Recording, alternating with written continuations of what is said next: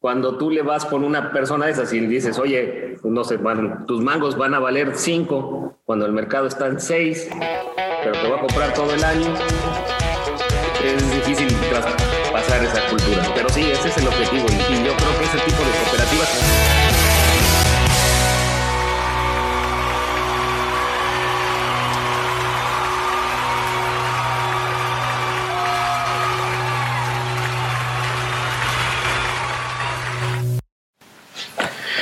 Bienvenidos a Agrotitanes. El día de hoy vamos a escuchar la historia de, cómo el cultivo de berries incursionó en México, cómo se desarrolla el mercado, cuáles son las posibilidades que tienen dentro del mercado estos productos y cómo a través del tiempo y de una gran dedicación, José Luis Bustamantes viene a platicarnos acerca del proyecto Aneberries. Recuerda que puedes escucharnos en nuestro sitio web agrotitanes.mx a través de las plataformas de podcast como son Apple Podcast, Google Podcast, Spotify y otras más.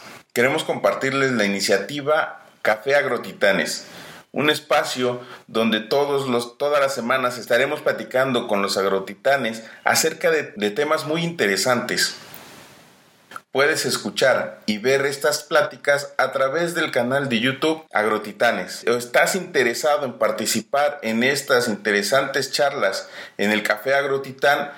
Puedes escribirnos al correo electrónico sg@agrotitanes.mx o escribirnos a través de nuestras redes sociales en Facebook como Agrotitanes y en Instagram como AgrotitanesMX. Bienvenidos Agrotitanes.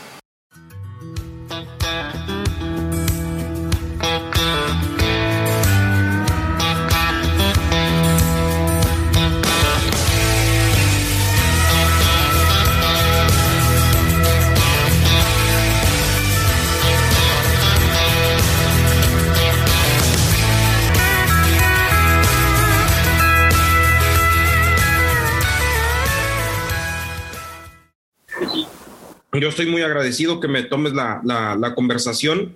Eh, lo que más me gustaría es que aportemos, que ejemplifiquemos que es un, es un gran ejemplo a Neverris a nivel nacional y yo creo que a, nivel Latinoamérica, a nivel Latinoamérica, y, y de ahí eh, tomar como que esa parte de, de la valoración al campo y, y sobre todo ver que mm, año con año, mes con mes, siglo tras siglo, si nosotros no nos pegamos comercialmente con Estados Unidos, que ellos son los que realmente tienen el rumbo comercial de todo, vamos a seguir queriendo bailar en la loma, ¿no? O sea, ellos a final de cuentas tienen la forma de cómo promocionar los productos y nosotros de cómo producírselos. Pero si ya no, ya no nomás ser, ser como el, clásico productor, ¿no? Porque así también nos llaman los, los productores eh, internacionales, ¿no? Sino decir, ser un emblema de producción. Sí, yo creo que las berries es un ejemplo clarísimo. Eh, yo diría, después de los aguacates somos los más exitosos y, y antes de los aguacates primero los tomates, ¿no? Las, berries, eh, primero lo que me gustaría platicarte es que es un cultivo nuevo. los berries, si bien la fresa ha existido toda la vida en, en estas zonas de, de Irapuato, que se, se, introdujo ahí a mediados de los años 70, 80, no, en eso empezó esa, esa parte. Yo diría los años 70, finales de los años en los 70, empezó la fresa en Irapuato ya de una manera más comercial y más grande sobre todo con la instalación de congeladores, las que se, dedicaban a procesarlas, ¿no? Y de ahí nace esa historia en las fresas. Pero las otras tres variedades, de la zarzamora, la frambuesa y los arándanos, que son los blueberries, o mora azul, como digamos en México, eso es de este siglo, ¿no? Empezaron hace 20, 21 años y en zonas que normalmente no eran tradicionales para eso. Lo primero fue las primeras moras, zarzamoras fueron en la zona de Uruapan, en Tancítaro y esa zona de Siracuaretiro. Y las primeras frambuesas se pusieron alrededor del lago de Chapala, en la zona de Jocotepec. Entonces, eh, y eso, eso empieza como te platico, a finales del siglo pasado, principios de eso, ¿no? A finales de los 90, inicios de los 2000. Órale, qué interesante. Exacto, y empieza porque hay, una, hay un interés de empresas que estaban ligadas al ramo aguacatero, en el caso de las zarzamoras, con la exportación. Entonces dijeron, oye, la zarzamora pues, se puede producir aquí. Y, empezó con una variedad que se llama brazo, y empezó en este, esta zona alrededor de Uruapan, por ahí. Y un poco diciendo lo primero que les brinca a todos los que se dedican a los berries, ahora ya no, pero antes era de que, uy, ¿cómo produces en lugares subtropicales, no? En alguna ocasión vino el dueño de Fall que es el mayor vivero de, arándanos, y lo llevé a ver unos aquí en, cerca de, Colima. Entonces le tomaba fotos a los arándanos con palmeras en la parte de atrás. Entonces esto es una locura. Al final los berries son de clima frío. Son de... Entonces, ¿cómo los producimos en México? Los engañamos.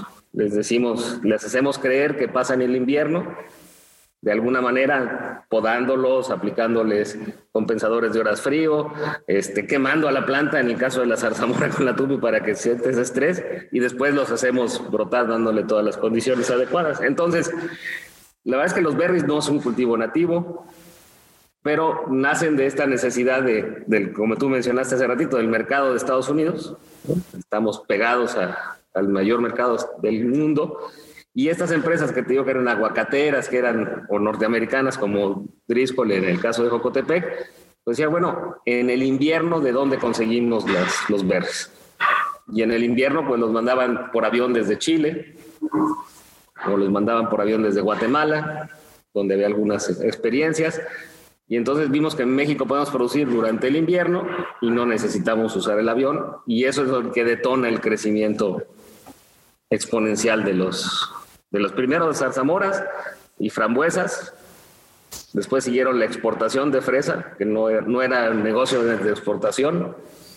Y en el, el, último, el último, el cuarto recién llegado es los, los arándanos. Eso se, yo diría a finales de 2005, 2006, por ahí empiezan los arándanos. Y José Luis, y, y quisiera preguntarte, porque muchas veces la historia, ¿no? Como la historia del aguacate Haas, ¿no? Con Rudolf Haas, que, que, salió en su casa, sacó las varetas y de ahí empezó a crecer. ¿Tú sabes quién fue fueron los primeros que trajeron algún tipo de berries acá, como arándanos, como zarzamoras, eh, como dices, aparte del abrazo? ¿Por qué? Porque es interesante ver esa, esa cultura innovadora, porque a final de cuentas el campo nunca está estático. Lo creemos como que viene eh, muy estacionado y que tenemos, habían decían que habíamos, que teníamos un, un, retraso eh, en cuestión de tecnología como de 50 años.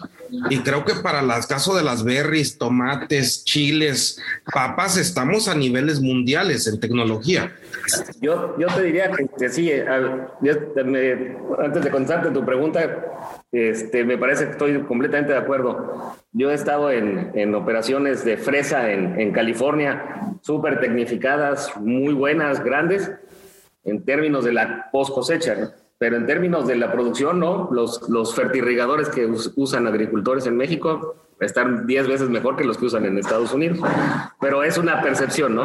Ellos tienen unas ventajas y nosotros tenemos otras ventajas la, la zarzamora, las moras, hay muchas moras silvestres. Entonces, yo creo que si hay cierto conocimiento. Vas a, ranchos en estas zonas de, clima templado y, te vas a encontrar zarzamoras silvestres.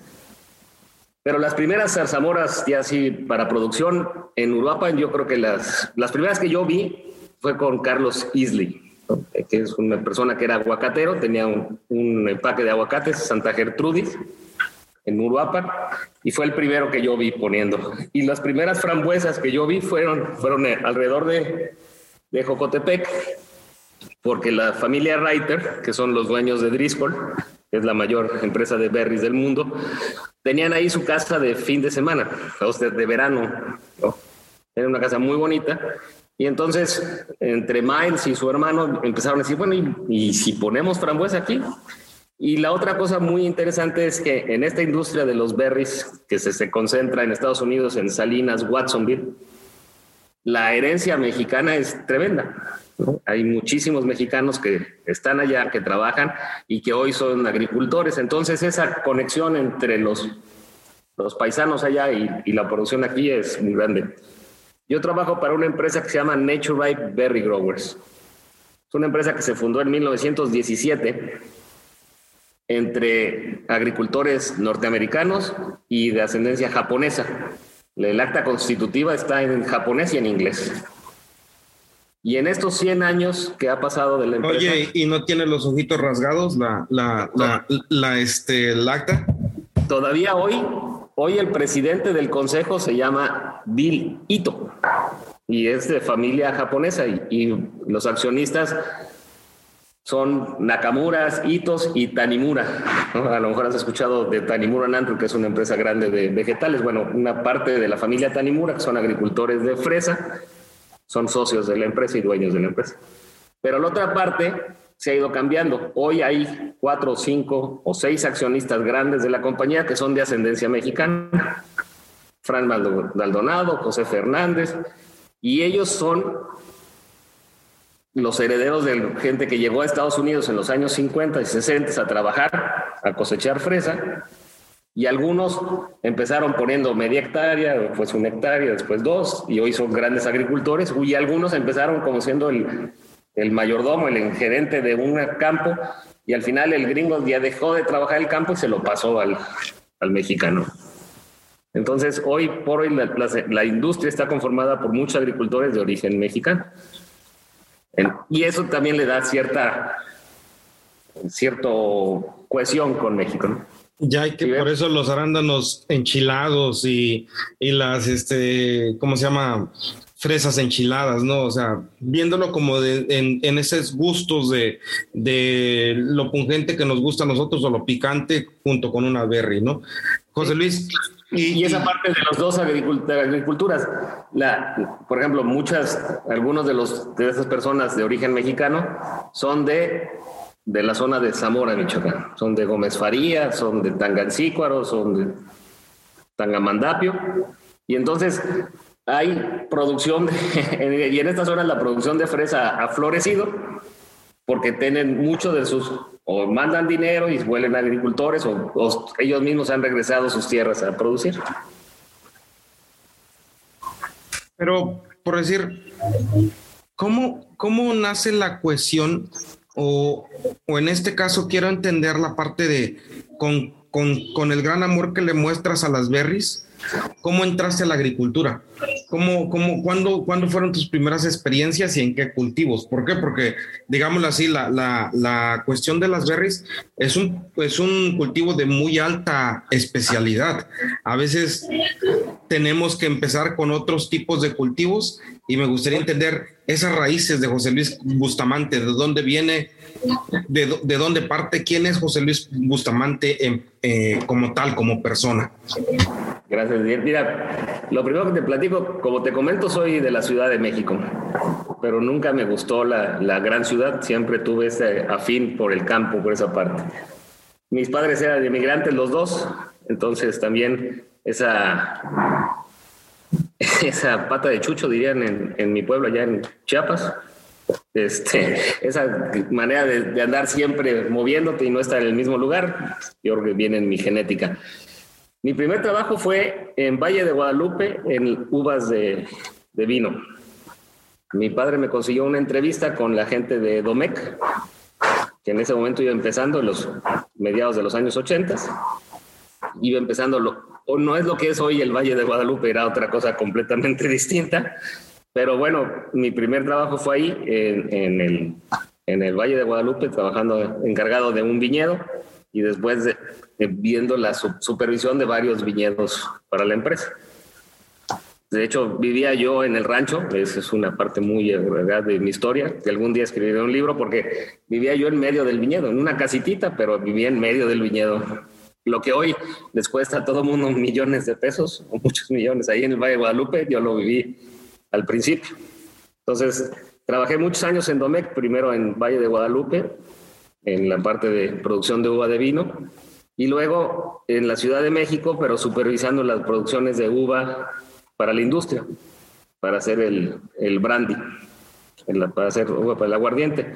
Y en esa, en esa época los principales zonas productivas eran Sonora, en Hermosillo y en Caborca, un poco en Aguascalientes, que ya iba de salida, Zacatecas y Torreón. Todas estas zonas calurosas en las cuales no llueve durante muy, poco tiempo, bueno, casi no llueve, entonces ahí se producía la uva para hacer aguardiente, para hacer alcohol, para hacer el brandy. Y la zona principal era Hermosillo y Caborca. Órale, en el mero frío de Hermosillo, ¿no? Así.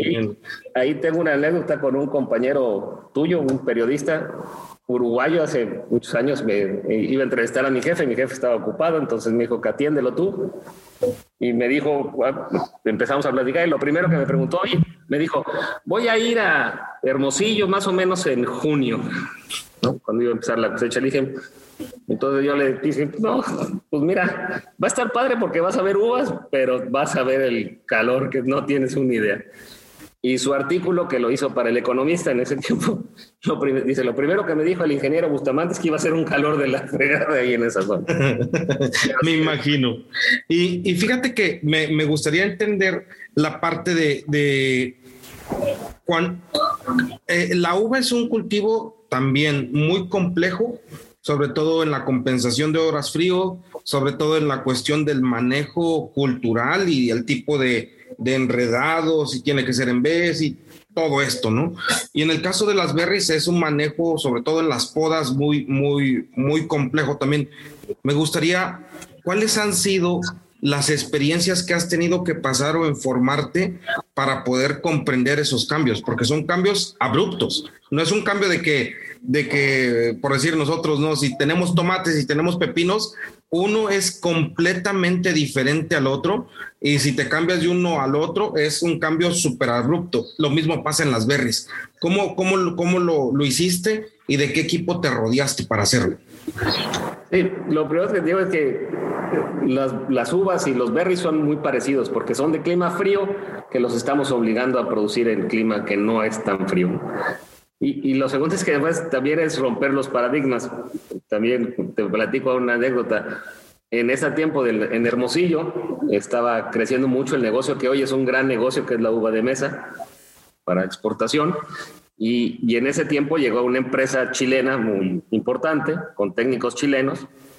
Y entonces lo primero que dijeron, no, aquí vamos, en lugar de utilizar un tipo de espaldera como se utilizaba en Hermosillo, que es más parecido a lo que hay en California, ellos quisieron empezar a hacer parronales, que es así como un techito así completo en la parte de arriba.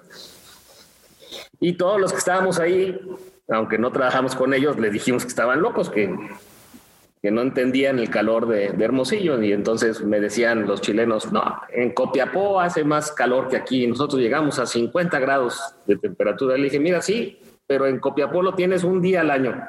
Aquí hay 60 días al año arriba de 50 y el resto son arriba de 40. Entonces, pues no nos hicieron caso. Y la otra cosa que hicieron es que a la hora de hacer el, el parrón, pusieron las mismas, eh, digamos, medidas que los que ponían en Chile. Y no se acordaron que en México los que cosechan la uva pues son de Oaxaca o de Guerreros, somos más chaparritos. Entonces, la gente tenía que entrar al parronal subirse un banquito y de ahí cortar las, las uvas. Entonces, ese tipo de adaptaciones de tecnología o de tropicalizar la tecnología es lo que yo creo que a mí me ha servido para pasar de las uvas a los berries, con sus similitudes y con sus diferencias. Y, yo te diría que entrando ya las personas del equipo, cuando empecé a trabajar para Hortifruit en los, en los berries, aprendí muchísimo de un chileno que se llama Sergio Vargas, que hoy es socio fundador de una empresa que se llama Berries Paradise. Impresionante, pocas personas he conocido yo en mi vida profesional que tengan mayor empatía con los cultivos. No que sea el, gran ingeniero, doctor, PhD, que sabe muchísimo, sino que una persona que las escucha las plantas. Caminar con él un campo era escucharlo, él veía, decía, ve, y sus recetas, su, era exactamente lo que iba a pasar. O sea, no, no conozco a nadie que sepa más. Y hoy me atrevería a decir que el que más sabe de producción de arándano, que es lo más difícil. Híjole, qué, interesante porque eso que, comentas es Yo creo que ese es el, el, grado máximo de, de, un agrónomo, ¿no? Entender la ciencia, el arte y sobre todo el escuchar a la planta. Y ahora quisiera entender la parte de, de cómo, eres, cómo, cómo llegas y, y qué es Aneberris, porque a final de cuentas estamos hablando de un, de un, de un de cultivos de alta especialidad, cultivos introducidos en México, pero que tienen un crecimiento exorbitante en producción. Y eso no es, no es este, no es fortuito. Tiene que ver tanto las condiciones de que tenemos el mercado, pero también de que tenemos eh, eh, equipo para hacerlo. ¿Qué, ¿Cuál es la función de ustedes como tal? Aneberris se fundó hace 11 años, o sea, en el 2010. En el 2009 fueron las primeras reuniones, en el 2010 se formalizó la empresa y la formaron las primeras 15, 16 empresas que había hoy de exportadoras de berries, lideradas por Driscoll, que es la empresa más grande del mundo, es una empresa californiana. Y ahí había otras empresas. En ese tiempo yo trabajaba en Hortifruit, que es una empresa chilena que pertenece al grupo de Nature, bueno, que son dueños del grupo de Nature Farms. Y en, ese momento yo me convertí en el representante de Hortifruit dentro de la asociación. Y así pasaron varios años. La, asociación se forma, la, la, primera parte era asegurar la inocuidad. En esos años 2009-2010 acababa de pasar un grave problema con la zarzamora guatemalteca la ciclospora, que había tenido un problema muy grave de salud, como un recall parecido a lo que pasó con los melones en, los años 90 en México, y que prácticamente estuvieron a punto de acabar con la industria guatemalteca de producción de zarzamora. Cabe señalar que los, los berries, sobre todo las zarzamoras, son, el perfil de productor son productores pequeños de una o dos hectáreas, que cambiaron de cultivos tradicionales o maíz o caña de azúcar a la zarzamora y que en realidad la derrama es muy importante. Entonces, la verdad es que la primera razón de, nacer a Neverris, de juntarnos, era, fue asegurar la inocuidad, fue tratar llevar la certificación al 100% y evitar que pasara lo que pasó en Guatemala. Conforme se fueron acercando más socios y la, el nivel de la industria fue subiendo, pues la siguiente parte fue empezar a, tener esa certificación de responsabilidad social. Y hoy en lo que estamos muy enfocados es en la sustentabilidad, tanto como responsabilidad social como de medio ambiente. Hoy, Aneberris, después de 11 años, pasamos de 15, 16 empresas, hoy somos 38 empresas, los asociados. Y hay empresas de todos, hay empresas grandes, Driscoll, Hortifruit, hay empresas medianas, Berries Paradise, hay empresas pequeñitas, productores individuales de la zona de productores exportadores, sobre todo de arándanos, y ya tenemos presencia en todo el país. ¿A quién te iba a decir que iba, iba a haber arándanos en Sinaloa, ¿no? en el fuerte? No, no, como que no cuadran las cosas, pero es, es el desarrollo de, de los Entonces, hoy, Areberris, bueno, yo entré primero siendo representante de Hortifruit, después ahí tengo un, un, pequeño bache en mi currículum porque me fui a trabajar al lado oscuro de la fuerza, trabajé un año y medio en Walmart como director de Global Food Sourcing, lo cual lo odié con toda mi alma. Porque, a ver, platícanos, platícanos, porque es algo interesante, porque hablas de tanto amor al campo que ahorita hablas de esto y, y, a lo mejor si lo vemos desde el punto de vista de, de, odio, del odio nace al amor, a lo mejor hubo algo ahí que no, que no te tuvo, no te encantó. Mira, yo creo que es una iniciativa de Walmart muy buena, porque es una iniciativa de acercar al, al comprador al productor y quitar los intermediarios, ¿no? Entonces, por eso se llamaba Global Food Sourcing. Una iniciativa excelente. Sin embargo, hay dos problemas, ¿no? El primer problema que yo le veo es que Walmart es un mundo, es demasiado grande. Entonces su control es como si fuera el control de el gran hermano, es muy difícil. Y por el otro lado, el, el, productor pequeño no lo puede certificar en inocuidad, en responsabilidad social, en todas esas cosas, porque al final si tú lo obligas a él certificarse en todas esas cosas, su economía de escala no le va a dar para venderle. Entonces, en algunos cultivos sí se adaptaba, en otros no se adaptaba. Y la parte en la que no me gustó nada es que, como tú lo mencionaste, a mí me gusta estar en el campo, me gusta estar uno o dos días en la oficina y otros tres o cuatro días en el campo. Entonces, para mí eso es una buena semana. Y en Walmart eran 24/7 en una oficina sin, sin ventanas siquiera. Entonces, el, el, trabajo, si bien tenía partes muy interesantes, como eso de desarrollar proveedores para poder exportar directo, en términos del día a día no era nada agradable digámosle así, a lo mejor las sociedades cooperativas pudieran funcionar. No sé si conoces la parte de, de elegido de ahí de Miguel Alemán de Tapachula, Chiapas, que son 300 y algo de productores y son 150 y tantas hectáreas. Y ellos les ha funcionado que han tenido que montar un consejo de producción, un consejo de administración y un consejo eh, que es la cara, lo manejan como una empresa a lo mejor ese tipo de iniciativas pudieran funcionar en determinado momento, ¿no? Ese es exactamente el, objetivo de, o sea, como el concepto base del que nace esto de Global Food Sourcing es poder llegar a eso. En la realidad, cuando tú le vas con una persona de esas y dices, oye, no sé, tus mangos van a valer cinco cuando el mercado está en seis, pero te voy a comprar todo el año, es difícil traspasar esa cultura. Pero sí, ese es el objetivo. Y, yo creo que ese tipo de cooperativas, digo, la empresa en la que yo empezó así empezó. empezó siendo una cooperativa. Se juntaron 20 agricultores para empezar a juntarse a comprar los insumos. Conforme fueron creciendo, dijeron, oye, ¿y por qué no nos juntamos y le ponemos una marca a nuestra fresa y la vendemos? Y eso tiene casi 100 años que, que sucedió. Entonces, y ha sido exitoso. Hoy, yo creo que esa es la manera de, hacerlo. ¿no?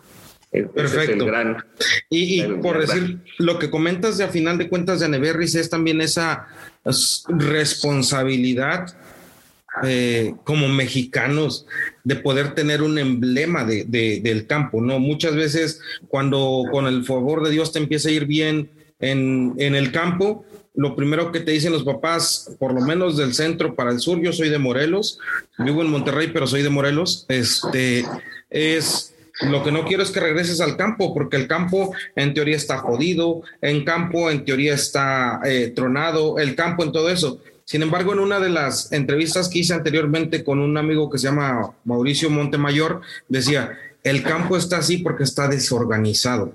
A final de cuentas es un campo desorganizado y eso permite que sean autoproductores y una tierra que pudiera costar 500 dólares en otro, en otro país por tener esa agua, lo manejan como Uber. Y la verdad fue un impacto que me dio así eh, de frente, pues realmente es una realidad. Ustedes con Aneberris, ¿cómo han podido transformar eso, mi estimado José Luis? Yo creo que ese diste en el clavo del asunto. O sea, la, verdad es que la asociación de productores y la, producción. Las berries, como te comento, el prototipo, un productor de berries normalmente es un productor pequeño. Es un productor de los medianos son de 5 hectáreas, los normales son de 1 a 2 hectáreas y sí hay grandes operaciones de grandes empresas que tienen 50 o 100 hectáreas, pero hasta, hasta una operación grande de esas tiene 100 hectáreas, no tiene 5 mil hectáreas. Entonces los berries son, digamos, en ese aspecto son un poco más democráticos porque hacen una... La segunda cosa que tienes los berries es que son un cultivo que si bien hoy somos solamente casi casi de invierno, pero cada día nos estamos volviendo de, de todo el año. Entonces, esto le empieza a dar un retorno a las comunidades. Eh, si conocen, por ejemplo, acá en los, Reyes en Michoacán. Los Reyes Michoacán hace 30 años, eh, la verdad es que... eran cañas, eran, cañas. Exactamente, y la derrama económica y el pueblo no crecía, al contrario, y se iba, la gente iba abandonando sus tierras, se las iban rentando al, al ingenio y cada vez había menos. Hoy empiezas a ver el, efecto al revés. En la zona en la que yo estoy, donde yo, me encargo de la fresa de la compañía de Nature, en la zona de, de Ario, de, de Ario de Rayón, de Chavinda, de esta zona por acá, de Tangamandapio, ves al revés. De pronto ves, te encuentras a una persona que se fue a trabajar en Estados Unidos, hizo dinero en Estados Unidos, y regresó acá y, hoy invierte en su propio campo y ha ido creciendo y empezó con dos hectáreas de fresa y hoy tiene 30 hectáreas de fresa. Entonces, sí le da, eh, las, las fresas le dan sentimiento de pertenencia a las personas y les da la oportunidad de regresar a sus tierras y de tener una actividad que les deja dinero. Entonces, Aneberry se ha ido creciendo en esa parte, ha ido creciendo en, en, agrupar a todas las empresas, en empezar a, a, guiarnos en esos tres principios, ¿no? De inocuidad, sustentabilidad y responsabilidad social, que son los tres principios, y vamos en ese camino. Pero como tú dices, cuando vas ganando o cuando vas haciendo algo, todo el mundo te, te voltea a ver y eso también a veces es malo porque nos volvemos un blanco para muchas cosas. Y, te, terminaría mi comentario con, en esto de la pandemia, la única parte de la economía que creció fue la agricultura. La agricultura de exportación y la agricultura de los bienes de consumo, eso fue lo que creció. Sí, tuvimos un crecimiento del 4% aún con pandemia, ¿no? Exactamente. Entonces, eso nos indica que, la, nuestros productos son lo importante. Eh, yo estoy convencido de que, así como dicen que estamos muy lejos de Dios y muy cerca de Estados Unidos, pero también esa es una ventaja. Y tenemos que asociarnos con ellos y tenemos que entregarles los productos. Tenemos que seguir creciendo en estos productos que, que le damos valor agregado a la tierra, que no, la, que no somos productores primarios, que somos productores más de cosas especiales y que además tienen una ventaja para la salud. Las ventas de fresa y de, arándanos en los Estados Unidos, el consumo se disparó. ¿Por qué seguimos creciendo? A pesar de que se cerraran los restaurantes, cerraran los hoteles, porque el consumo en los supermercados aumentó, porque la fresa tiene mucha vitamina C, porque los arándanos tienen una serie de ventajas para la salud. Entonces su crecimiento fue, en los arándanos crecieron al 19% de las exportaciones de un año al otro, de una temporada a la otra. La fresa creció alrededor del 8%. Solamente en, una y en, pandemia. Y en pandemia, exactamente.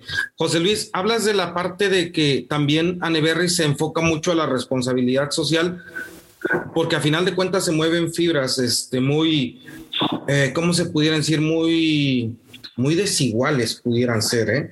muy desiguales en el sentido de que podemos tener un, agricultor muy, muy exitoso eh, con una mano de obra eh, a lo mejor golpeada económicamente. Ahora ya ha cambiado mucho las, las condiciones. Antes era casi, casi, casi que es que teníamos, que tenían este, su tienda casi, casi de raya para, para pagar.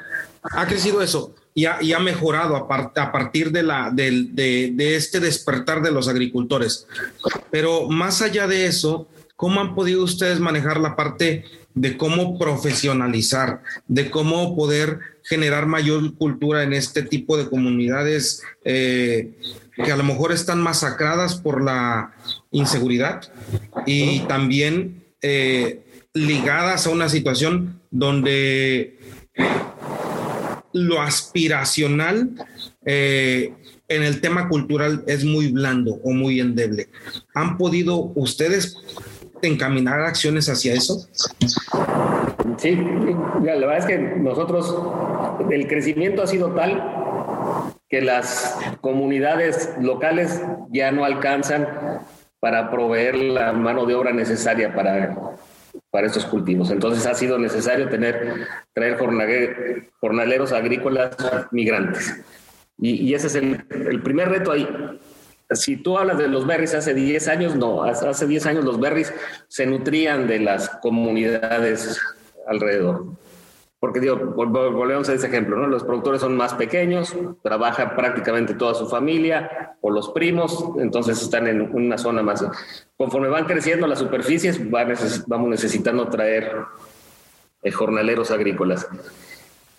Los berries se han caracterizado por dos cosas. La primera, los sueldos que pagamos son mucho más altos que la mayoría de las otras, comparado con las hortalizas o con otros cultivos. Y, no es porque seamos hermanos de la caridad, sino porque al final el cultivo es de pequeño volumen y mayor margen, por lo tanto nos da oportunidad para pagar mejores salarios. Entonces siempre hemos pagado mejores salarios. En lo que hemos trabajado en los últimos tres años es en las condiciones de estos jornaleros agrícolas, porque una cosa que entendimos es que antes el jornalero agrícola salía de, de la zona de Guerrero, la zona de Chiapas o la zona de Oaxaca y pasaba con nosotros dos, tres meses y después se iba a otro, a otro lugar, otros dos, tres meses, otros dos, tres meses y regresaba a su lugar de origen. Y hoy ya no es así. Hoy esos salen, como tú lo mencionas, salen de sus comunidades, ya no pensando en poder regresar, sino buscando una manera de mejor vida durante pues, todo el año. Entonces, ese cambio de paradigma con, esos, con estos jornaleros nos ha llevado a tener convenios con el Infonavit para que tengan casas, estar, que no estén como trabajadores temporales y tengan el seguro social y poco a poco irlos incluyendo dentro de las, de las actividades de la, de la producción todo el año o una mayor parte del año. Entonces, eso, eso lo veo yo muy, muy claro. Y a lo mejor un ejemplo sería San Quintín. ¿no? San Quintín, que fue un foco importante para la parte de los jornaleros agrícolas, fue, esa es una opinión muy personal, eso fue lo que pasó allá, fue pasado ahí que en la mente de los agricultores eran trabajadores migratorios y hoy no, hoy eso es trabajador que llegó hasta San Quintín, ahí se va a quedar a vivir, ahí quiere hacer su familia, ahí quiere darle un mejor modo de vida a su familia. Entonces hay que darle junto con el gobierno, darle sus condiciones, pero por lo menos tener ese, ese ese paradigma muy fijo. Ya no vas, ya no, ya no va a estar contigo tres meses. Es gente que está buscando su modo de vida ya en estas comunidades. Ya son migrantes completamente. Perfecto. Y, los berries tienen el otro componente que te comentaba, que a mí esa parte me da mucho orgullo, que cada vez veo yo más migrantes de Estados Unidos para acá, sobre todo en la era anterior de Trump. De pronto gente que dijo, yo ya no quiero irme a Estados Unidos y, y me vengo para acá y se vuelven los encargados, los mayordomos, los técnicos de esta parte.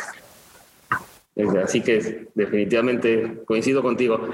Y, la parte, ya entrando en la parte de nuestra cuestión profesional, yo veo hoy un gran, una gran oportunidad para esos agrónomos o técnicos agrícolas que, especializados en los berries.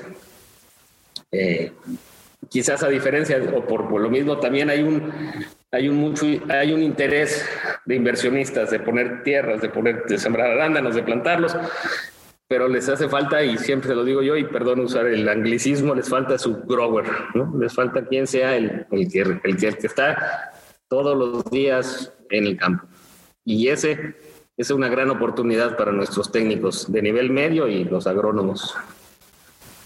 Y en ese sentido, mi estimado José Luis, ¿han hecho algunas alianzas ustedes como Aneberris con algunas universidades o, algún acercamiento donde haya ese de estancias profesionales en Berris, estancias profesionales en todo eso? ¿Por qué? Porque también, como dices tú, lo noto en el sentido de que el técnico de, de Baja California es un técnico muy especializado a su región, de manejo de su región, pero a final de cuentas sigues viendo que, que la educación de, la, universidad está muy desligada de la cuestión industrial. Y, hablamos de que en San Quintún es una masa crítica de producción profesional muy alta, pero Michoacán, Jalisco, mismo Colima, Irapuato o bueno, Guanajuato como tal, tienen un mundo de oportunidad y a lo mejor no hay ese acercamiento. ¿Ustedes han vinculado, tratado de vincular algo? No, yo creo que hoy, hoy nos falta eso. Sí, hay mucho, a, las empresas a nivel, cada una de las empresas lo ha hecho en, a, título personal. Yo hoy no somos muchos, somos 16 empleados en, en la compañía y de esos 16 tengo cuatro que primero empezaron de prácticas profesionales y hoy son ya los funcionarios de la empresa, pero no, no lo hemos hecho con la formalidad que necesitamos y yo creo que ese sería un, un paso. A veces nos, nos enfocamos en, lo urgente y no lo importante, pero sí ese, esa sustentabilidad de llevarlo. ¿Qué sí hacemos? Hacemos, en Aneveris hacemos un congreso que te voy a invitar ahora el 29 y 30 de julio y ese regalamos entradas, hacemos precios más bajos para estudiantes, hacemos convenios con universidades para que nos manden a los muchachos, vayan enfocándose en este, en este medio. ¿Y por qué lo menciono, mi estimado José Luis? Porque al final de cuentas, parte de lo que tenemos acá es tener, lo platicaba la vez pasada con un gran amigo, Eduardo López, decía, estamos en el proceso donde las berries nos permiten tener equivocaciones, porque hay una demanda, porque hay, una, hay, un alto costo de, bueno, hay un alto nivel de ingreso por, por esta situación de, de, participar en, en, ventanas de producción, pero que va a llegar el día cuando realmente sea una producción mucho más especializada, mucho más comprometida con, con cuestiones de, de, presión de, otros, de otras este, empresas y sobre todo donde se empiecen a abrir zonas más cerca de los mercados que nos puedan estar eh, haciendo batallar. Y, lo veo con, con, los ojos de decir, si estamos en la posición de poder formando agrónomos con especialidad en producción de berries, para pensar no en cinco o en diez, sino pensar en una forma sustentable, sería algo interesante, ¿no? De, de, de colaborar o de hacer, es, sumamente importante lo que mencionas. Eh, hoy vemos que en, los arándanos empezamos a competir fuertemente con Perú. Perú está cada vez metiéndose más en, nuestra ventana y nosotros en la de ellos. Entonces, hoy, hoy les ganamos porque estamos pegados al mercado, pero sí son, son una amenaza, una oportunidad. Y, y, aquí es importantísimo. Este, esta parte, esta, esta función del grower también tiene otra gran ventaja para que un agrónomo, como lo mencionamos al principio, que somos medio, nos pagan de menos, pero antes, para que tú trabajes en un campo de maíz y te den un sueldo más o menos decente, pues el amigo tiene que tener 100 hectáreas de maíz para que más o menos salga para el sueldo. La ventaja de, las, de los berries es que en, zonas más pequeñas, en producciones con menores superficies, sí da para tener a ese, a ese agrónomo, a ese técnico agrícola. Y no solo eso, sino que ese técnico agrícola hace que seamos más productivo el campo. Perfecto. Fíjate, ah, mencionas dos cosas que, que, sí también me gustaría tomar. Tanto Perú como este Chile, pues a final de cuentas son los, mm, los que están metiendo en determinado momento presión a esto. Y los dos tienen un emblema de su agricultura que hasta comerciales en la tele le hacen. Y nosotros no tenemos ese tipo de hacer lo que le llaman, y perdón también por el anglicismo, el storytelling de lo que, de lo que, de lo que tenemos. No, no tenemos una historia que mostrar de todo el proceso que lleva eh, el, producir una berry o el producir cualquier tipo de, de producto del campo para darle el valor humano, el valor social, el valor cultural y también el valor económico. Creo que ahí en esa parte es donde sí hay una, hay, hay un hueco, eh, un hueco que llenar, pero si tenemos dos ganadores del Oscar en México, significa que hay mucha creatividad que podemos eh, implementar en eso, ¿no? Sí, definitivamente eso falta. Eh, el caso de los aguacates de México, de APEAM, es un, es un caso de éxito.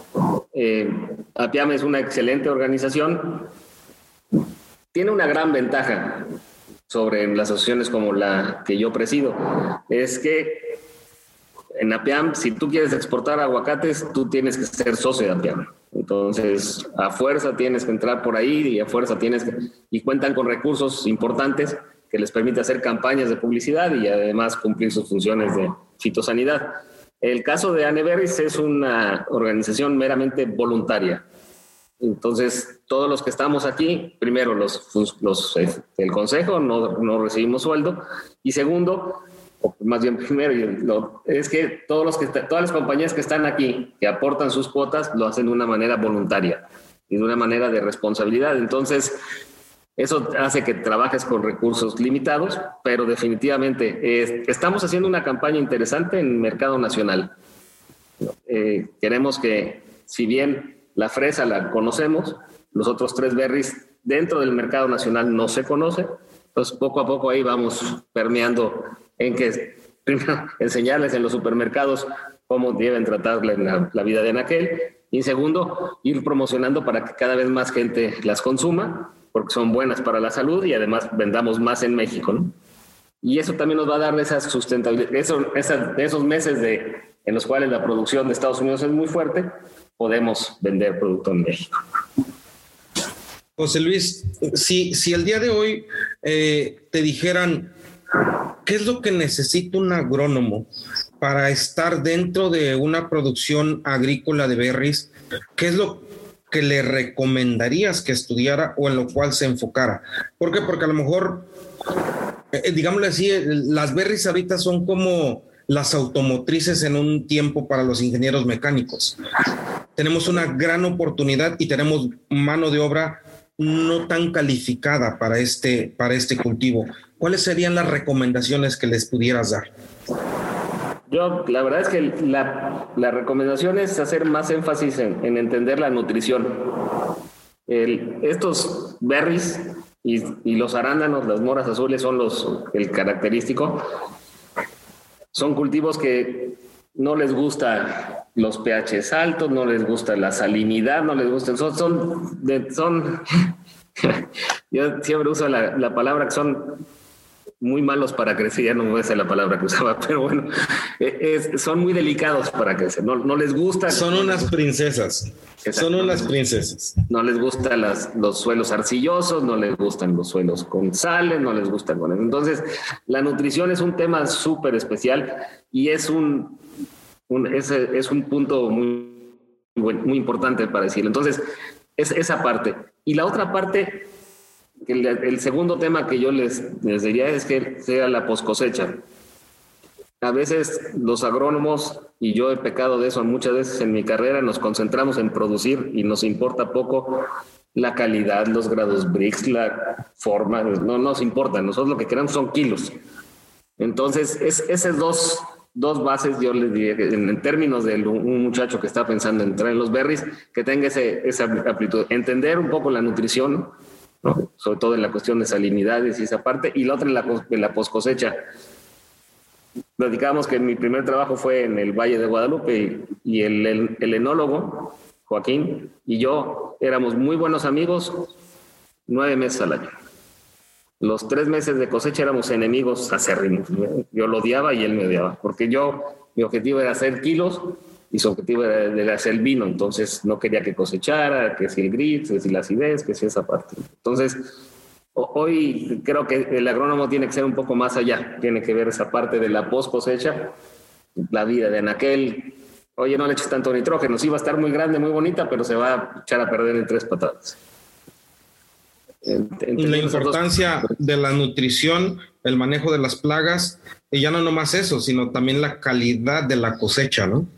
Exacto. Se ha, vuelto un, dice, había un meme o una carta donde decía, no, pues es bien fácil ser agrónomo, nomás tienes que saber de nutrición, de plagas, de enfermedades, de química, de física, de administración, de esto y esto y el otro. Bendita sea nuestra profesión, que a final de cuentas es, es algo que nos da la oportunidad de ser de un pensamiento muy versátil.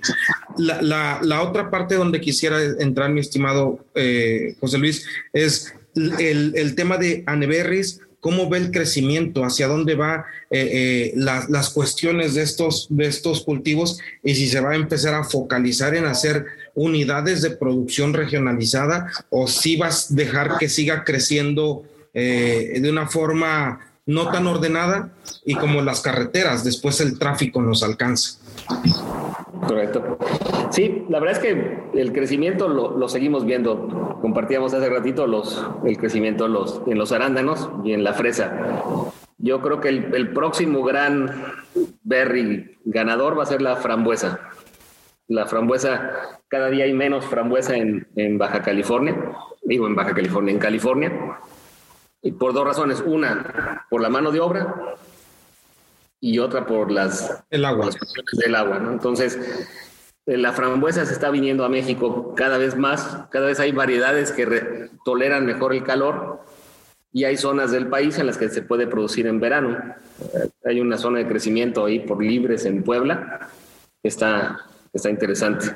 Entonces, yo, yo pienso que en términos de la industria de berries va a seguir creciendo, la fresa va a seguir creciendo a sus niveles normales, 3, 4% anual, y nos vamos a ir comiendo la producción del sur de California y de Florida. Son nuestros, los de Florida nos odian, igual que los tomateros, ya nos, nos tienen bajo investigación, pero afortunadamente todas las investigaciones salieron en favor de, de México pero sí les vamos comiendo el mercado y les vamos comiendo el mercado también al sur de, de California en la fresa. Y en, el caso de los arándanos, yo veo más bien que nos vamos a seguir concentrando en nuestra, en nuestra ventana, que es empezar en enero y terminar en junio, en, en altas producciones. Y ahí el reto es ser más eficientes en la producción, porque como tú bien lo dices, los precios han ido bajando porque hay mayor oferta, aunque sigue habiendo un crecimiento en, en la demanda y ahí el negocio va a ser qué tan eficiente eres, ¿no? Ya no te va a perdonar tanto. Y la frambuesa y la frambuesa primero y la zarzamora en segundo, yo creo que van a seguir creciendo. Geográficamente, yo creo que nos vamos a ir a zonas más cercanas a la frontera para buscar beneficios en fletes y para producir en, en el verano en zonas altas que no sean tan calientes no sé, hablar de Torreón, hablar de mismo aquí en Galeana, Nuevo León, donde hay, por decir, ahorita se producen papas, ¿no? O sea, estás hablando de que es una buena temporada para producir berries. Este, creo... a mí en, Morelos me encantaría. Cuando gustes, vamos a dar recorrido. Morelos es una zona para producción de zarzamora, sería ideal. Yo creo que ahí podías empezar a producir desde septiembre y seguirte hasta mayo, que empiezan las lluvias sin problemas. Es una, un lugar excelente para... Cuando gustes damos recorrido. Fíjate que uno de los de las acciones que teníamos pendientes con un amigo que desafortunadamente falleció por la pandemia, que era alcalde de Tepoztlán, él decía, quiero que, que, nos traigan algo de esto para, para tener un crecimiento hacia estas nuevas frutillas. Hay agua, hay clima, hay temporada y desafortunadamente se dio y con él se cortan la parte de los de los de las visiones del campo. Y esa parte es la que siquiera quisiera quisiera para cerrar el, capítulo mi estimado José Luis y ser respetuoso con tiempo de decir hacia dónde va la visión porque a final de cuentas los proyectos del campo no tienen que ser a 5 o 10 años, tienen que ser a 20 o 30 años para poder tener una sustentabilidad desde ahorita, ¿no? ¿Cómo, cómo, cómo se ve esa parte? Y sobre todo, creo que una de las cuestiones es que has hecho una gestión excelente en Aneberries. ¿Cómo, ¿Cómo vas a dejar tu legado o, cómo vas a emblematizar esa, esa trazabilidad de acciones para continuar con un buen crecimiento? Gracias, Mira, yo creo que en, en Aneberris la labor del presidente es más de dirección y, menos de acción. el personal de, de Aneberris, dirigido por Juan José Flores, es el, los que están en el día a día y hacen la chamba.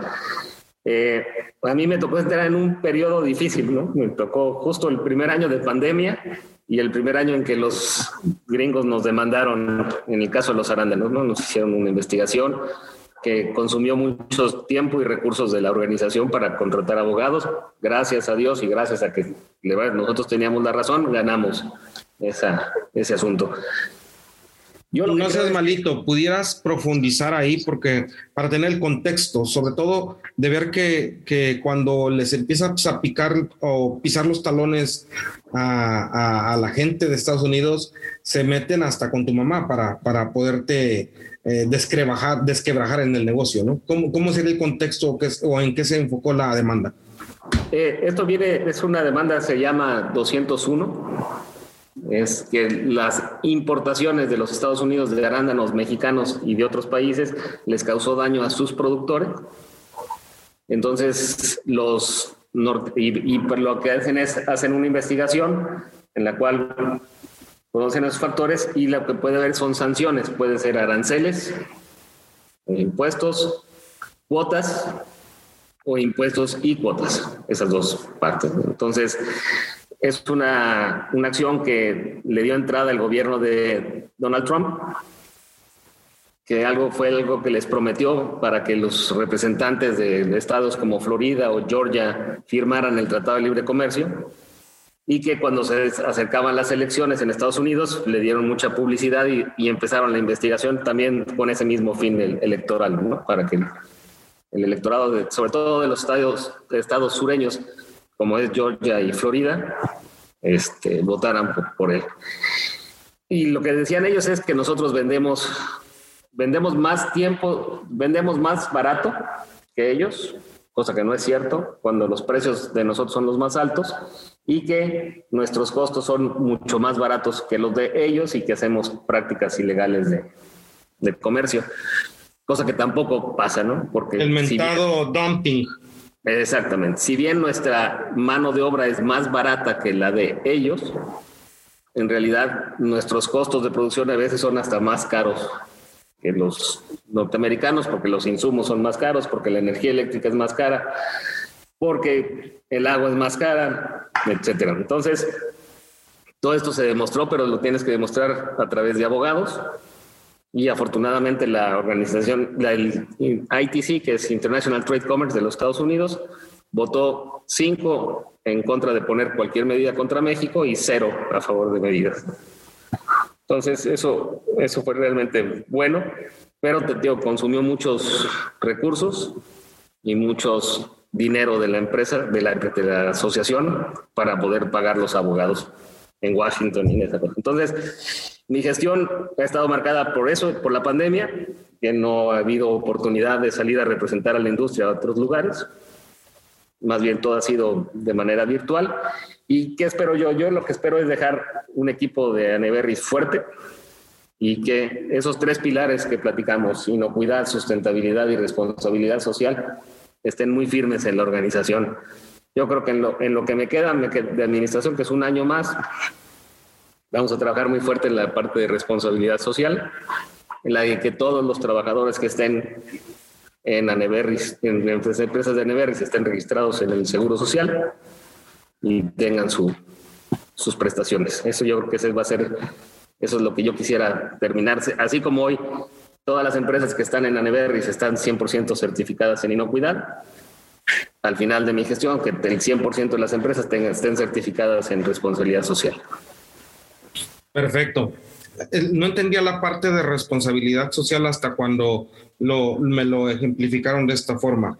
Si en el bloque del TEMEC, que ahora somos Canadá, México y Estados Unidos, hacemos un bloque de responsabilidad social, hacemos un bloque de compromiso económico o algo por el estilo, es donde podemos tener mayor blindaje económico y no una desestabilidad, ¿no? Entonces, eh, eh, bajo esa premisa, mi estimado José Luis, te agradezco mucho que nos hayas defendido. La verdad es eres un verdadero agrotitán, Kaun, en el sentido de defender esta, esta, esta parte que nos, que nos corresponde como agrónomos, como personas y como profesionistas, o, siendo así. Y ya para cerrar el programa y ser, eh, ¿cómo, se, ¿cómo, se, puede decir? Este, respetuoso con tu tiempo, me gustaría que nos, nos, nos brindaras uno, si el día de hoy empezaran tu biografía, ¿con qué, con qué frase empezaría? Qué buena pregunta. Eh, yo diría que hago que las cosas sucedan. Eso es lo primero que diría. Perfecto. Dentro de lo otro, mi estimado José Luis, para, la, para todos los que estamos en este gremo agrícola, ¿Qué pudieras decir eh, en la cuestión de mm, tanto política, cultural y financieramente hablando? ¿Cómo ves el panorama agrícola y hacia dónde se encamina? Mira, yo te diría que estamos en el lugar correcto y en el tiempo correcto.